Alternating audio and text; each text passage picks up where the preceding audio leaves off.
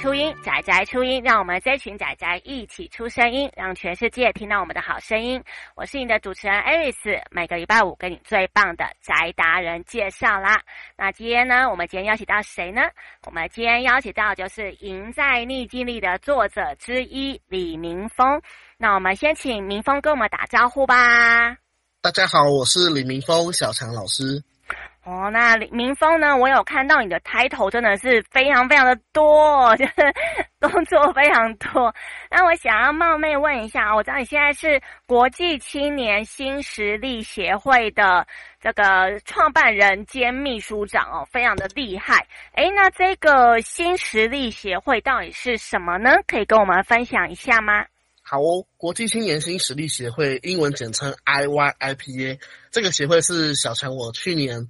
成立的新的一个协会，那主要就是希望可以透过呃公益的行动，还有带领青年、培育青年，然后一起来关注永续，还有一些社会议题。然后，呃，就是这样子的一个协会。那我是创办人兼秘书长，然后这个协会里面还有很多是在跟环境永续还有教育领域的专家职人，还有不同的一些青年职工跟青年朋友所组成。我们就是希望说，可以用生命去影响更多的生命，然后来带领更多年轻人来关注我们的这个永续的议题，还有呃社会的一些需要。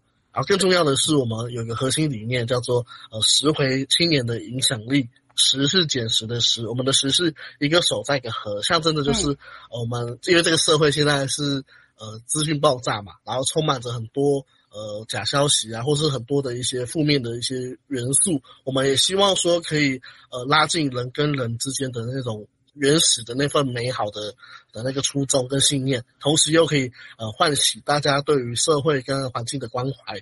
所以我们就成立这个协会，希望就是来拾回大家的影响力。相信每个年轻人，每个人都是可以有成为有影响力的明日之星。超有心的诶，我有看到书中哦，其实就有一个环保新势力志工队，诶，也是一样，是这个这个同一个单位吗？哦，环保新势力是我在十五岁国三升高一那年所创办的团队啊，啊，这个是全国跨校跨域跨龄整合的青年自主团队。啊，当时就是我还只是高一的学生嘛，然后带着一群年轻人纠团，然后一起来做环保，然后来做一些志工服务的行动。后来也持续到今年，就是已经也迈向十三年。然后后来我们就是希望说，可以再延续扩大我们的社会影响力，所以也在去年呢，有呃，就是刚刚所说的，我们有召集还有号召一群呃，对这个社会环境有热忱的年轻人，还有一些专家职人们，共同所创办。进阶的一个协会，就是国际青年新实力协会，所以这两个是有渊源跟关系的。哇，对，这从小就已经开始有矛头哦，能够一直莫忘初衷到现在。那我也想问一下哦，刚刚讲到你这个是做一个永续嘛？那其实是不是所谓的 SDGs 啊？对，SDGs 就是联合国永续发展目标，里面有十七项指标，哦、然后其实十七项指标有核心的三大面向。包含了像是环境的有序，呃，也是小强我个人从以前到现在也投入二十一年，就是比较关注的这个领域哦。环第一部分是环境的永续，啊，第二个面向像是社会的共荣，社会的领域像是呃社会的进步，呃，包含了像是教育啊，呃，性别平权啊，贫穷饥饿的议题，哦，这是第二个面向。那第三个面向呢是比较偏向经济的发展，哦，经济的成长。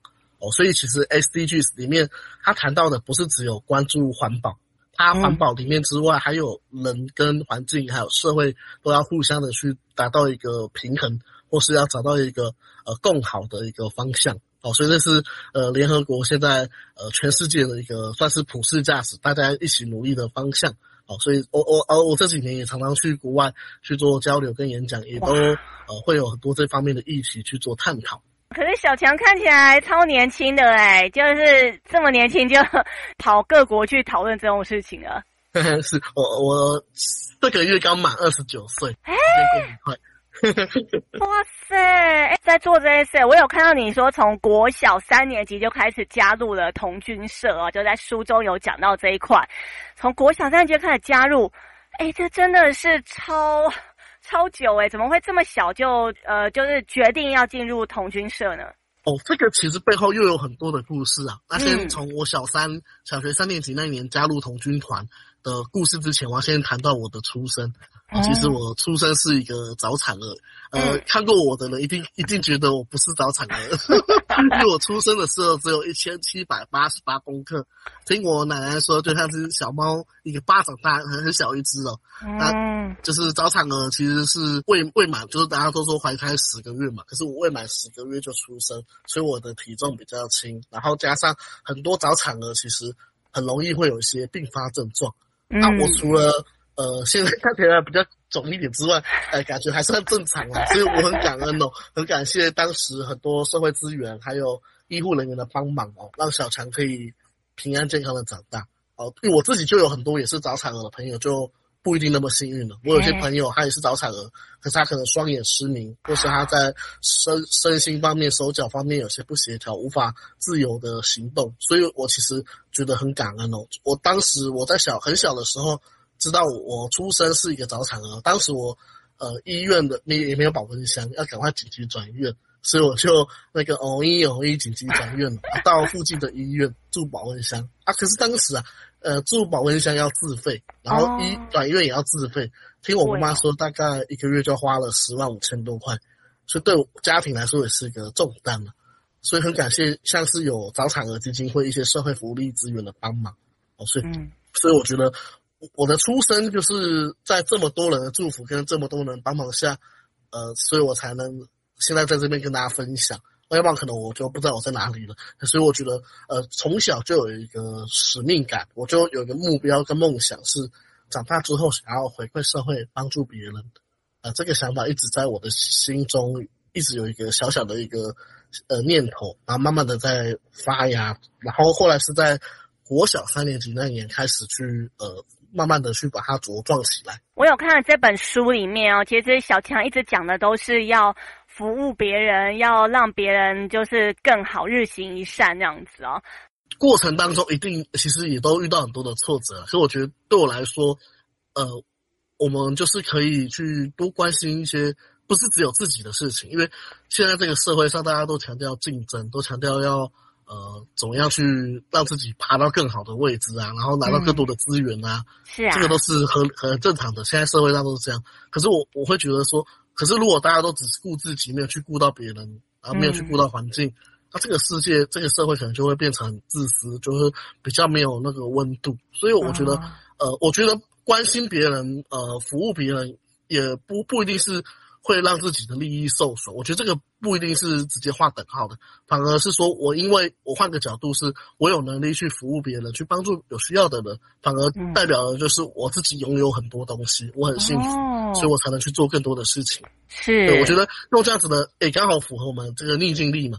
很多时候我们都在想自己哪里做的不好，哪里很很辛苦啊，怎么样？可是我们一直将把焦点放在不好的事情上面，你就会只会一直陷在那个。漩涡，漩涡，你无法去脱离，啊只会变成一个恶性循环，一直觉得很厌世，然后觉得这个世界对不起你，我觉得这个世界就是很烂啊，我说烂，很多人就讨厌了。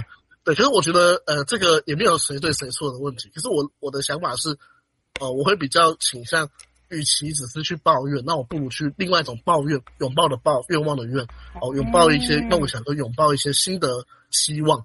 哦，因为这个世界上本身就是没有所谓的标准答案，也没有什么所谓的谁好谁坏，很多时候就是立场不同的角色定位不同，你看到的东西视野就不一样，所以我会希望说是让自己能够在。呃，行有余力的之之下，你可以去呃回馈社会，去做一点有意义的事情，帮助别人的同时，也成长自己，这是我觉得很重要的一个信念。能够转念这个思考方向，把它转过来，其实真的很困难呢。那可是我有看到，像你这边，其实你的书中也有写到说啊，就是你当年本来想要去考那个什么国花哦，就有一些什么花级那种师级、中级、高级师级，然后长城级那些的。也曾经有挫折，诶，可以跟我们分享一下你是怎么样把这个转念转过来的吗？讲到这个部分，很多听众朋友可能不了解这个是什么东西哦，嗯、我稍微跟各位介绍一下。刚刚老师提到的这个是指我们童军台湾的童军哦，从那个国中、高中的阶段会有一个进程，就是有没有看过那个《天外奇迹》那个电影？嗯、就是不是有那个小童军考那个徽章、专科章？对对对，会挂在胸前很多那种徽章，那个就是有点荣誉的象征嘛，就是代表说我可能具备这个能力，然后就会考到或是获得这个奖章，然后这个它就是会有一个呃进阶，就是会有刚刚说的初级、中级、高级，然后再往更上面一个层次就是师级、堂城、国花级，那国花级又是台湾目前高中阶段童军的最高荣誉，那所以。呃，我自己就是因为我从小学就开始接触童军团嘛，嗯，后来我在升上国中，就是童军阶段跟高中的行义阶段的过程当中，呃，就是也是参与这样子的考试，就是有点像是呃不是学校体制内的考试，可是那个考试是有点帮助你去学习不同的社会技能，然后也让你去有找到自我探索，找到你真正喜欢的兴趣，然后后来我也参加了好多这方面的技，呃，那个我们童军是叫专科章。呃，专科章考验，那我发现自己呃，发现，因为我我其实呃，认识我知道，其实我功课真的不好，所以可是专科章也还是会有很多笔试啊，会有很多的一些、嗯、呃操作。啊，我我功课不是那么好，所以常常会呃不是一次就考过，所以我也是呃花了比更多人，可能很多人很聪明，考一次就过，我可能考了两次三次才过，所以就是。呃，对我来说也会有遇到这方面的挫折。那因为他这个是，呃，不是说你想考就考，他是可能一年会有办几次那种，呃，一年有两三次这种大活动的时候，他才会开放考试。哦。所以就是变成说，你如果错过，就要等下一年，或要等下一次。嗯。所以就是，呃，会会变成是说，呃，他不是说你不是说你想考就补考这样子。哎，所以我我会觉得说自己在。从小这样子的一个历程当中，呃，我我可是我不是把焦点放在考多少个奖章啊，不是在考考很多啊，考不了是自己很厉害。我觉得是一种自我突破，哦、呃，就是我帮助自己去探索。比如说我自己在考自行车专科，这个书都没有提到。我我当初在考自行车，因为当时我还只是国国一啊，国一国二的学生啊，好小。那个时候，对，那个时候我。其实还不是很会骑单车，我不知道现各位现场的朋线上的朋友们会不会骑单车？那单车其实呃，它是考验你的平衡感嘛，嗯，还会考验你怎么手眼呃手脚的一个协调的部分。是。那可是我当时年纪很小，还还不会自己还不会骑单车，可是我那个时候就很不知道哪哪哪来的傻劲，我不会骑单车就去考了。啊，考自行车专科章除了考笔试呃自行车的一些。呃，知识之外，一定还会让你去路，就类似考驾照路考嘛。是。那我就是，我就是在那个在街头上面，他会摆很多三角锥，哎，让你去绕过那些障碍物，要 S 型回来，然后不能去踩中间，不能踩地，然后不能那个碰到那个三角锥。哦。那当时就是技术不是那么好，因为还不太会骑，所以就摇摇摇摇晃晃的，然后就跌倒了。然后第一次就失败了。可是我当时我就觉得。呃，很多人可能也许他考考一次美国单就算了，我就考别的，我说不要，我就不放弃了。啊，可是我有个绰号，我就我的绰号都是小强。哦，对啊。越死越远，所以后来啊，你知道我为了考一个光自行车专科章，我费了很多时间在努力。当时我是住在小巨台北小巨蛋那附近，当时小巨蛋还刚开始而已。我现在小巨蛋那附近在练脚踏车，结果。呃，有一次真的不小心，因为我要练那个斜坡，嗯，不然一从小巨蛋旁边那个斜坡就，呃，滑下去的时候，刹车失灵，然后就摔断了两颗门牙。哦，可是也因为这样子有摔到疼痛，后来就就就汲取这个教训，就会知道说，呃，我我在行车上面的安全，还有就是说自己的，呃，要衡量自己的能力。后来我也因为这样子，我就更谨慎的去。做好安全跟这方面的呃练习，就是加倍练习。我一次不行就加就十次、二十次练到会为止。嗯，然后结果就哎刚好就考过了。嗯，然后我觉得这个就是看似是一个徽章，可是背后其实充满了很多呃努力的故事。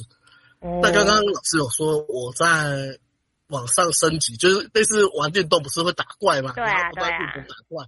那我打到最后一关，那那个比如说像神奇宝贝四大天王最后一那个时候，我就卡关了，因为卡在它的门槛啊。比如说你要拿到一个入场券，你要有一个什么徽章才能进场，啊，我就卡在那个因为我那个时候是十级，就是算中高这个阶段，后来要晋升到最高级，中间还有一个门槛。嗯，啊，中中间就差一科专科，这样就是叫游泳。哦，游泳。对，我不太会游泳。呃，我发现自己体能还有体育类的都不是很好，不是很擅长。可是后来我考了，你知道我考几次才考过吗？哦，书上说我考了四次哦。对对，我考了四次才通过，这个应该也是少数全台湾全那个童童军界里面少数考这么多次的。哦。但是那个考验委员都觉得啊，你怎么又来了？这次如果没有过，你就下次不要来了。很多也这样子嘲笑我，我会觉得说，呃，自己是真的自己没有那个天分吗？自己真的不够好吗？嗯。可是我当时也很沮丧，因为。呃，我们那个国花级是有个门有年龄限制的，就是你在十八岁以前必须完成这个考验。可是我后后来发现，呃，那个因为我发现离那个时间越来越接近的时候，就压力越来越大。然后我我发现自己有陷入一个撞墙期，不知道大家有没有类似的情况哦？就是当你越很越越在意一件事情，你越怎么很用力的去做，你会发现怎么做都做不好。哦。然后你会发现自己好像。你你很很努力，可是都做不好，然后你会一直陷入那种负面情绪。我我们讲一个一个名词叫呃，有一个有一个专有名词叫习得无助感哦，就是习得无助感，就是学习的习习，就是你发现怎么学习怎么努力都都无法达标，嗯，可是那是很痛苦的。可是我我觉得，因为这个童军国花这个这个是一辈子就一次嘛，就是你十八岁不可能重来。我就问我自己，如果我就这样放弃了，那我会不会后悔一辈子？我那时候很很，那个时候我第三次考没有过，那个时候我在游泳池就哭出来了。我就告诉自己，真的就要放弃了吗？我就利用一整个暑假时间，别人暑假可能出去玩，我暑假是很自费，我直接去请教练一对一练习，直接把自己的一些游泳的姿势啊，还有很多的去做矫正。我发现最大的问题是，因为我太紧张了，游泳这件事情很妙。就是当你越紧张，有有没有看过有人溺水？你越紧张，你越想要挣扎，你越不太容易去浮起来，或是游得好。是是，是。我发现自己对，就是有个心魔，就发现是我很紧张，我我很容易因为这样子的情绪出现，我越想要去做好，可是反而我的身体就会僵硬，然后可能表现就会不如预期。了解。所以我后来发现自己这样子的一个问题，我也努力去修正。后来我慢慢学习怎么样去。让自己以平常心去面对这种，呃，有高强度或有压力的事情，我觉得这个是对我来说不容易的。后来我也很努力，慢慢的就终于突破了。最后第四次考游泳的时候，我我原本一直卡关的地方，后来我好不容易终于游完。我当我手扶上那个岸边上起来的时候，我发现旁边的人都在帮我鼓掌。哇！那时候我不能也流泪了。我觉得我我辛苦了这么久，我花了这么。这么多的时间去练习，终于值得，而且我也成功的考过了。而且因为我那个考考那个考了四次嘛，啊，笔试其实差不多，啊、我已经那个笔试都考了很多次了，所以我后来笔试还是一百分通过了。哇，考很多次了，对，就我觉得一句话是这么说吧：皇天不负苦心人。是，就是说有的时候你可能一次不行，也许你第二次、第三次，也许你不要放弃，嗯、只要还在时间内有机会。都还是有希望的。我觉得用自己的这样子的经历跟故事，也可以给各位年轻朋友，或是呃正在求职的年轻人。也许你可能第一次不成功，第二次不成功，也许你不要放弃，你还会有机会找到更适合或是更好的一个机会，会帮助你成长。这样子的问题，所以我也可以跟大家分享，有的时候很多事情我们可以去找到方法，慢慢的去解决，然后更多要调整自己的心情。哦，不要让自己一直陷入在这种紧张啊、焦虑的情绪，因为这样子很多时候你怎么努力，你会一直撞墙啊。就刚刚讲的习得无助感，陷入一个恶性循环。所以有的时候我们就是刚刚讲的转念，这个部分蛮重要的。嗯，好，那我们先休息一下，听个音乐，等一下再请小强继续跟我们分享喽。谢谢。哎，还哦。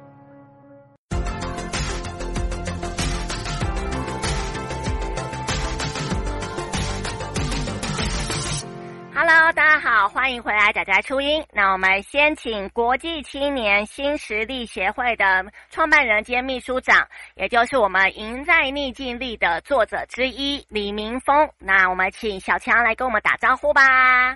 大家好，我是李明峰，小强老师。哇，刚刚小强跟我们分享到哦，就是过去呢，曾经也是有不如意或不顺遂的事情，但是呢，小强就把自己的心哦，也就是说，把他所谓的抱怨哦，转化成。怀抱的抱，然后愿望的愿哦，就是抱怨转化成抱怨，然后成为带来祝福跟希望的提灯者，在书中也有讲到啊。那我这边也想问一下，诶，那小强呢？我有看到你的这个在书中一直有讲你的这个呃理念转化的过程，那也想问一下你对于自己的应该讲说这个逆境力的定义啊，可以跟我们分享一下吗？那我觉得。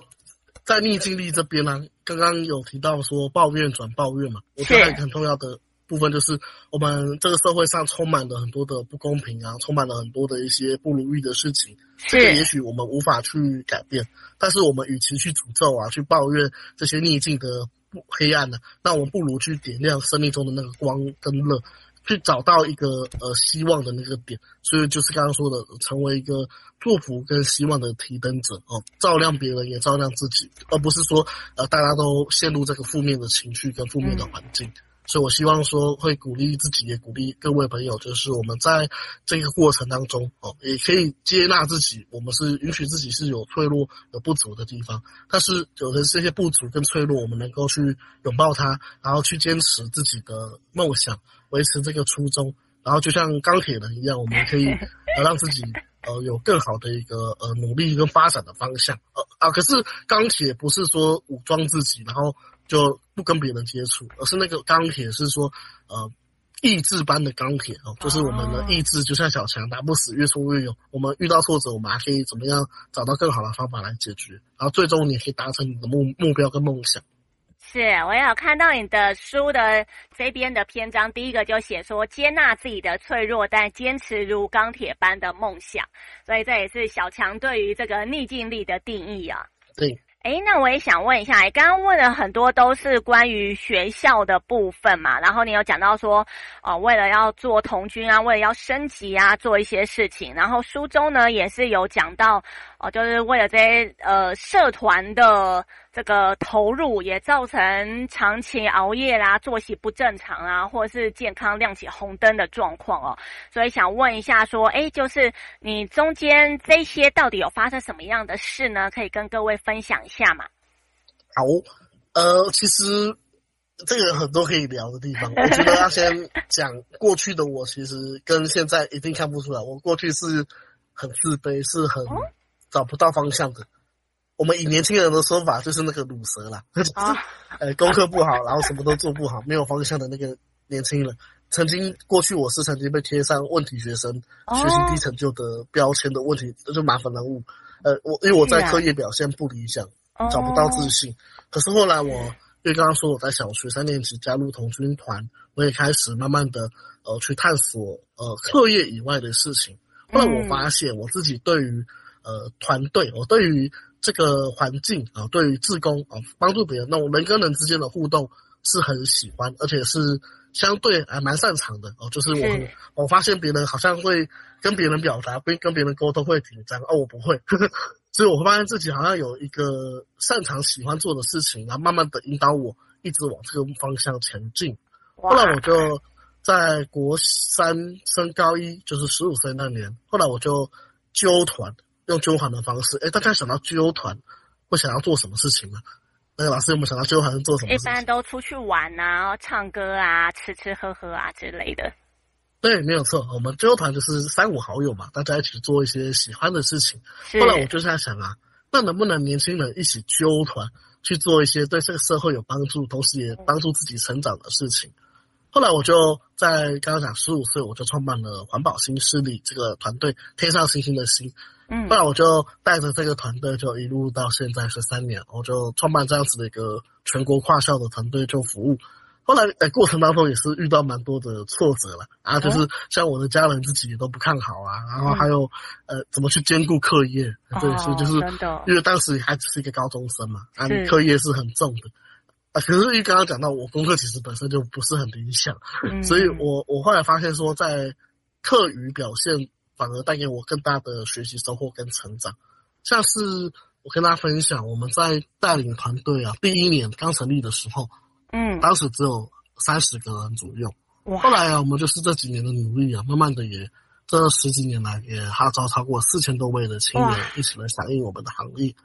所以这个很重要的是，我想跟我也跟大家分享，也勉励自己，很多时候不是一蹴可成的，成功不是说你做一下下马上就看到的，它不需要有时间，还还要有一个方对的方法，不断的去努力，它才会看得见成果。是，所以我也想另外额外补充一句话，叫做先相信再看见。很多人都说眼见为凭嘛，哦、呃，你你要看到什么 KPI，要看到什么成果我才去做，这个也没有不对，呃，一般的逻辑是这样讲没有错，就是做有效益的事情。可是很多时候，我们也许我可以先从想象，我先想象自己我可以，然后我也去把我的想象，不是不是幻想哦，而是要化为实体的一个实践。嗯、所以我们慢慢的把这些想法落地，啊，慢慢的我们去建立目标。慢慢的找到伙伴，建立一个团队，慢慢的找到资源，啊，慢慢的去看到一些问题去解决它。我觉得这个就是我们现在在谈像一零八课纲，在谈现在很多职场要谈的软实力，很重要的就是问题解决能力啊。这个都是在我觉得在这个学生时期创办团队的历程当中，哎，培养到了这个能力。后来我们从来没想过，刚成立不到一年的团队，居然还有何德何能呢？呃，能获能够获得当时行政院青辅会。就是有一个全国的绩优团队哦，就是全国最优秀的青年志工的团队，就类似大学的那种全国社团评鉴的概念。它是全国，不是大学，它是全国，它是有国通、高通、大学，就更更更广。它是全国所有的团队一起来，类似一个交流跟一个比赛。啊，很荣幸，当时我就是团队，呃，有获得就是全国第一名，而且那个时候颁奖是马英九总统。天呐，真的听起来真的非常非常的浩大哎，可是要管理这么多人，听起来就觉得累诶，有办法做到吗？哦，对，我觉得很重要的一件事情，想要跟大家分享。嗯，呃，我们常常大家都在说团队要管理嘛，要管理。不过我觉得团队不能只有管理，更重要是要经营。嗯，我觉得经营跟管理还是有点不太一样，就是因为团队是人嘛，我们团队最重要最重要是人，所以我跟我的伙伴是要呃。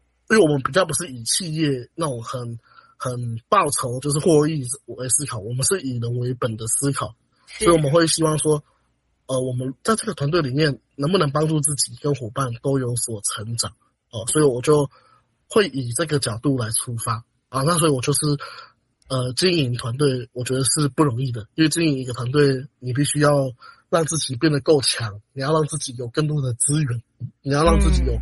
更多的智慧，我觉得很重要。这个智慧是靠经验慢慢累积而成的，因为人这件事情本身就没有标准答案嘛。呃，就是每个人的性格不同，信念啊、价值观都不同，是。所以我要怎么样学习跟不同人的相处，这个也都是一个挑战啊、呃。而且我觉得更重要的是，我深刻的体悟到，我们不可能成为让每个人都喜欢你的人。这个我觉得是我过去有一犯的一个错误。我我很想要。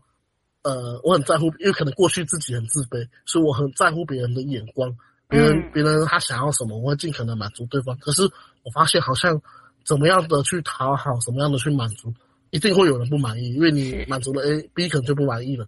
所以有的时候你会陷入一个窘境啊，到底要怎么办？所以后来我就慢慢的也长大了哈，学习说，哎，我不能再用这种过去的模式去经营。后来我发现是。我们让伙伴们彼此之间的互动，而不是说用我个人，因为我自己每个人我要跟假如三四千个人互动，我一定很累嘛。那我不如去带领核心的伙伴用授权，然后让伙伴去经营更多的伙伴，这样子有点像是滚雪球，然后用揪团的方式来经营这个团队。后来就会发现说，哦，会有意想不到的成果。那刚刚有说到，因为自己呃很忙碌嘛，还有自己。在高中的时候，当时又是学生会会长，然后又又又是跨校的团队的创办人，所以我当时几乎在高中时期，我几乎都呃不叫朋友在念书啊，我都是在忙很多校外校内的事情。哦后来我就呃发现自己是很投入，然后我也呃会希望把它做好。我自我觉得不是说做很多，然后就是什么都做很松，没有，我我每件事情都把它投入到百分之百，甚至更多。然后我希望是把它做到好，嗯、后来我发现自己有点，呃，太过呃在乎这些事情，有的时候容易让自己感到疲惫。呃，我我发现时间会过很快。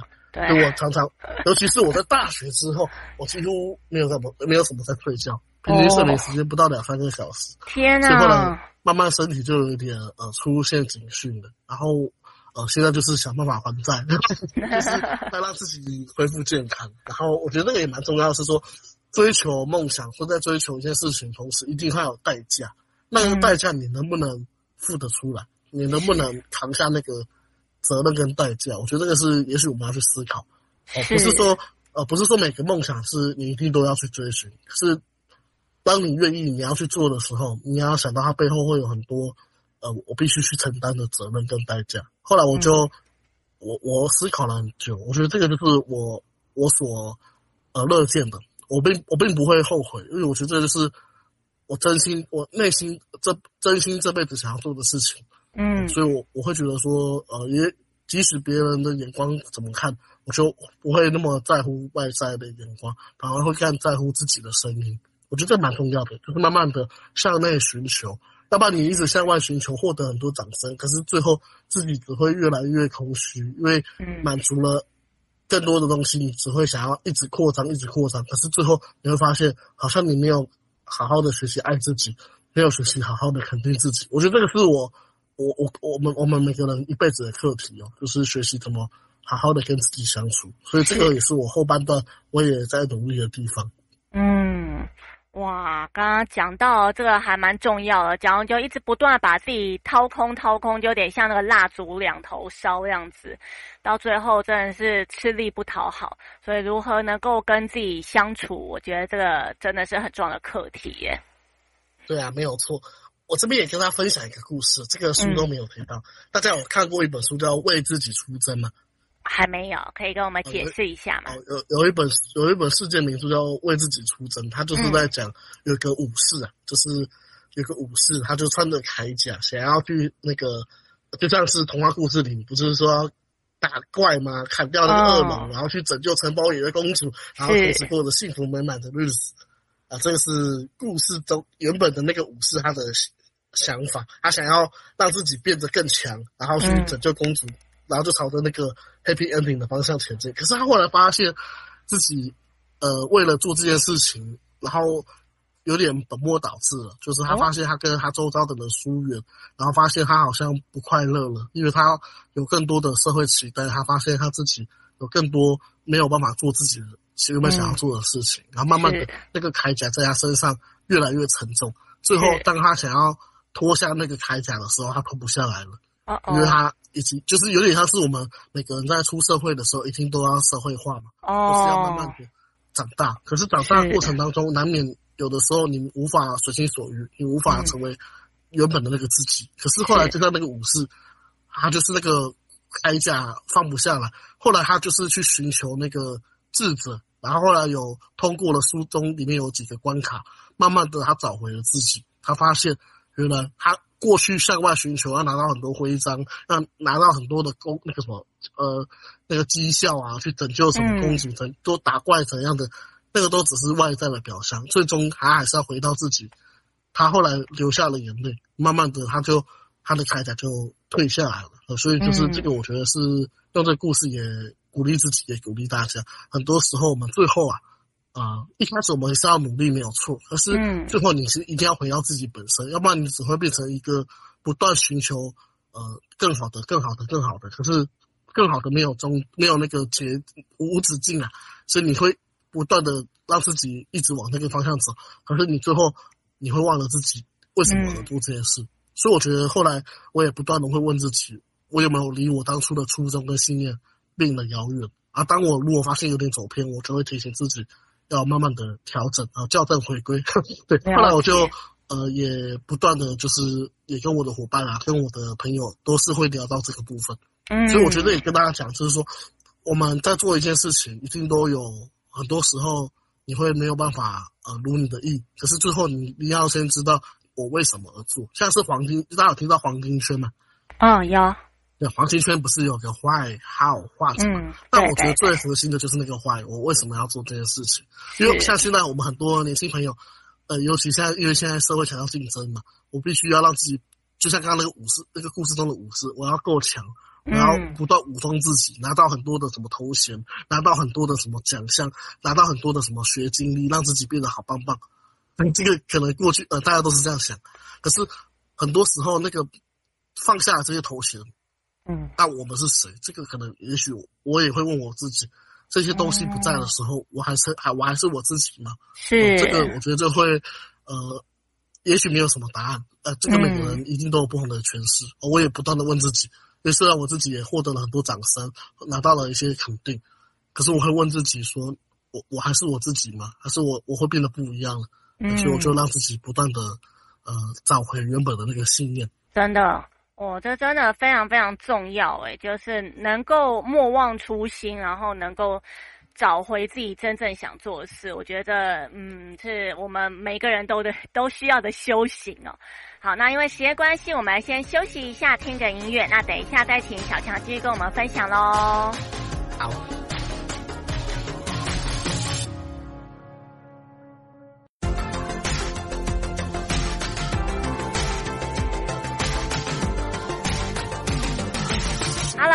家好，欢迎再次回来仔仔初音。那我们先请《赢在逆境里》的作者之一李明峰，就是小强，跟我们打招呼吧。大家好，我是李明峰，小强老师。哇，刚刚小强跟我们分享到哦，关于他的人生观的一些概念啦，或者像有的时候要怎么让自己朝着自己的目标前进，然后又能够跟自己的生活做平衡。哇。这这真的是每个人必须要有的修行哦，真的是唉。可是我有看到里面哦，就老师有讲到呢，在书中曾经有讲到说，关于这个负面情绪要把它转化的时候，有一个关于情绪 A B C 的理论。呃，因为在这个里面呢，在这本书里面，这个是比较学术性的。那我想要问一下老师，可以用比较嗯生活化故事，或者是你的职场上的故事来跟我们。讲解一下这个 A B C 理念吗？好啊，没有问题。呃，大家好，我那个 A B C 理论呢，是我因为我大学是念社工系，嗯，社工系我们在带团体、在做辅导的时候，也都会学习很多心理学或不同的一些理论。后来我就学到了这个 A B C 理论，也跟大家分享这个。情绪 A B C 理论哦，是美国心理学家 Alice，就是有一个学者他提出来的。呃，跟大家跟各位朋友分享一下情绪 A B C 的理论。然后这个 A B C 理论呢，A 代表的是事件，B 代表的是信念，嗯，C 呢是代表的是结果。哦，那我我个人因为大学的时候是念社工，呃，社工系。后来有就学习很多心理学跟一些不同的理论，然后运用在助人工作的专业上面。那我我也用这个 A B C 来套用自己的创业经验跟大家分享。A 代表的是事件嘛，像我自己在创办呃国际青年新实力协会，还有在早期在带环保新势力，在多一个跨校的团队一些服务的行动的时候啊，就像各位如果创业或是有看过或有想要创业的朋友，一定都是要先找到很多的资源嘛。你要有钱，你要有很多的资源，你才能投入做你想要做的项目。啊，我我当时啊，我花了很多时间在写企划书，在做提案，然后去报名了很多的一些，不管公部门、政府的还是私部门、企业的一些单位，去做很多的提案。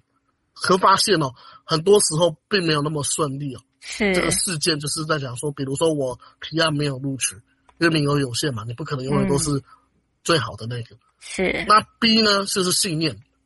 信念是什么意思？就是当时你会出现的一些情绪。一般人正常来说都会出现负面的情绪，很焦虑，因为我 提案没有过。啊、是，呃，我提案没有过，我怎么有钱去带着团队？怎么有下一步的营运？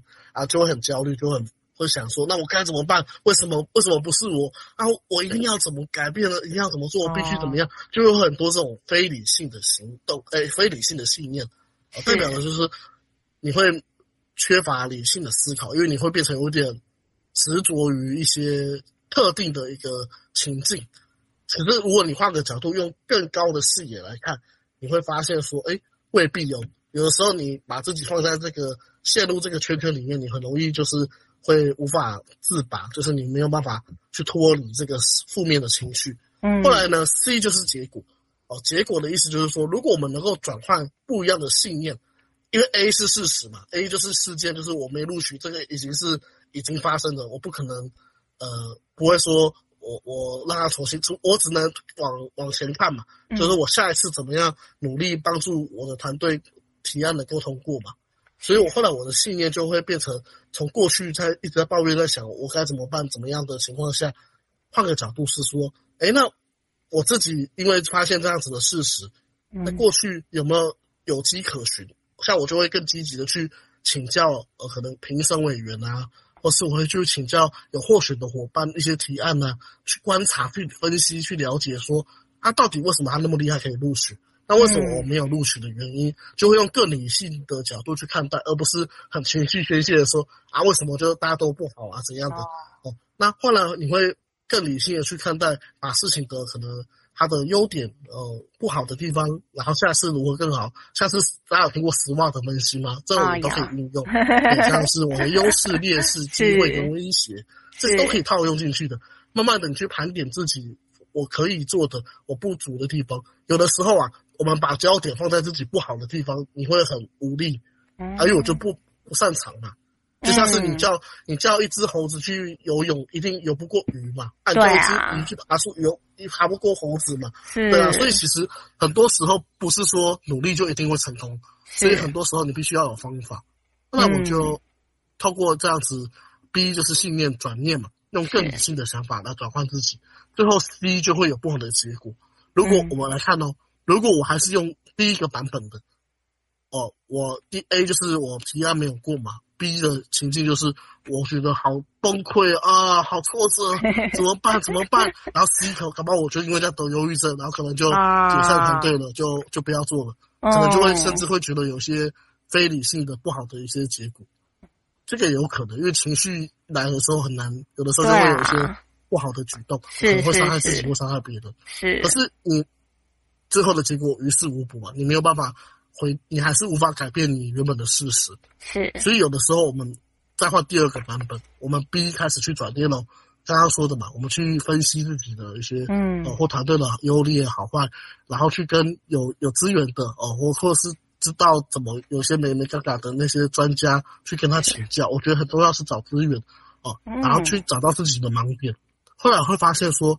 哦，因为你知道自己的不足，你知道自己的优势了，你就往你的擅长的地方，甚至找到一些别人没有看到的一些痛点，然后我去从那个方向去走。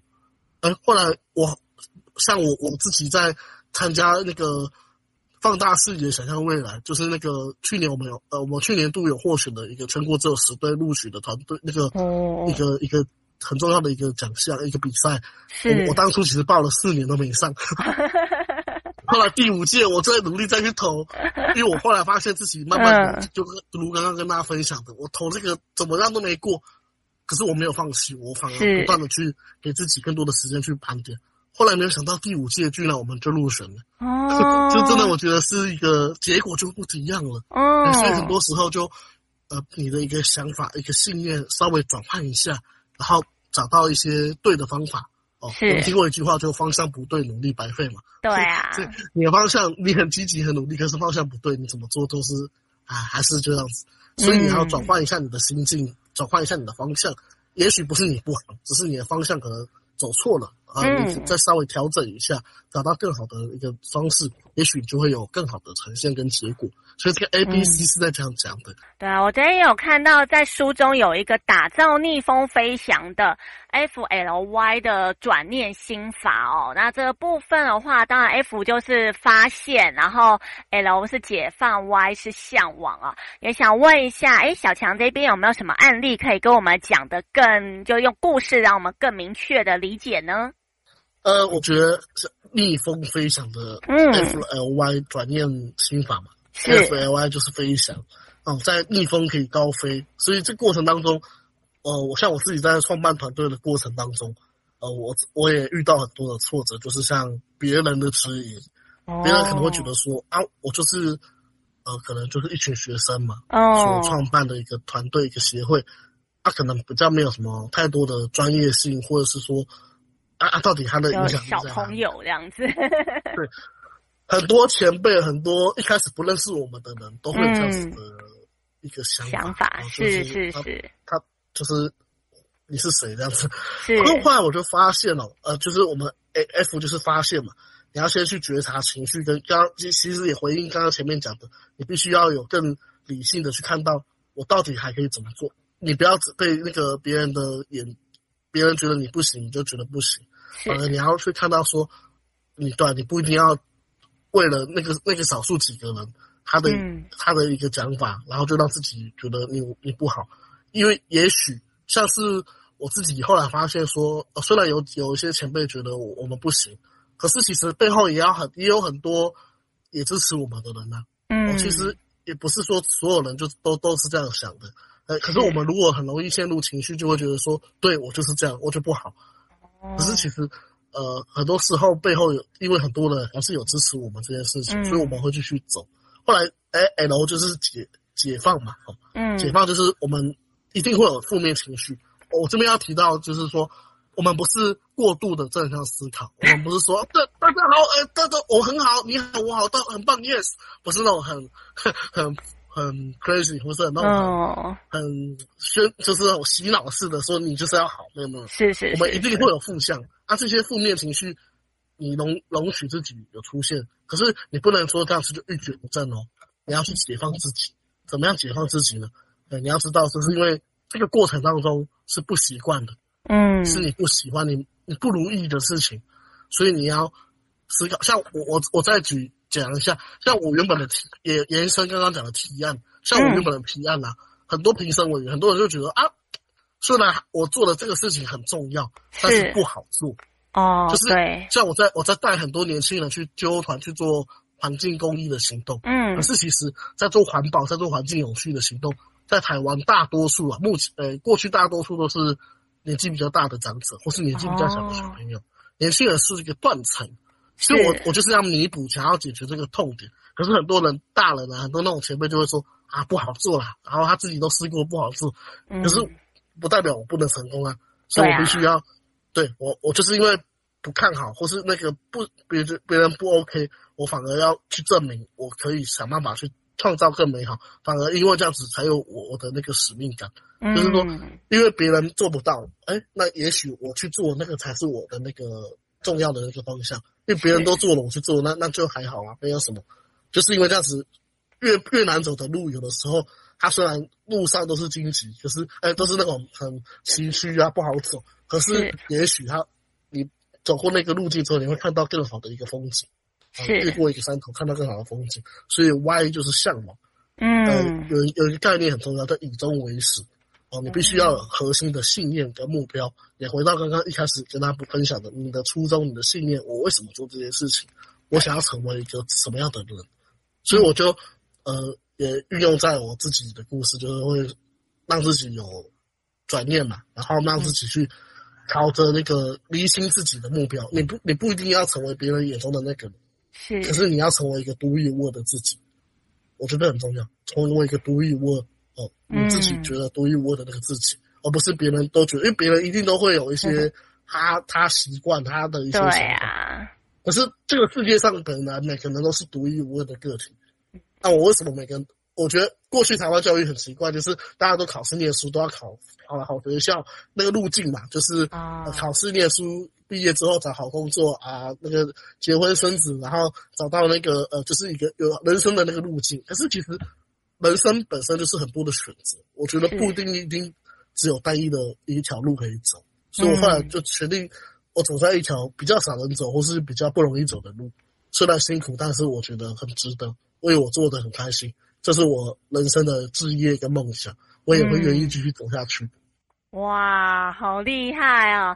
哎，那我最后想问一下，如果大家刚刚听了你的这个讲，就是演讲之后，哎，会觉得说，嗯，很想跟你一起努力，或者是哎，我也想要像你这样加入一个人生的志愿的话，要网络搜寻什么资料才能找得到你呢？大家可以透过 Facebook 搜寻两个粉丝专业，嗯，第一个粉丝专业就是国际青年新实力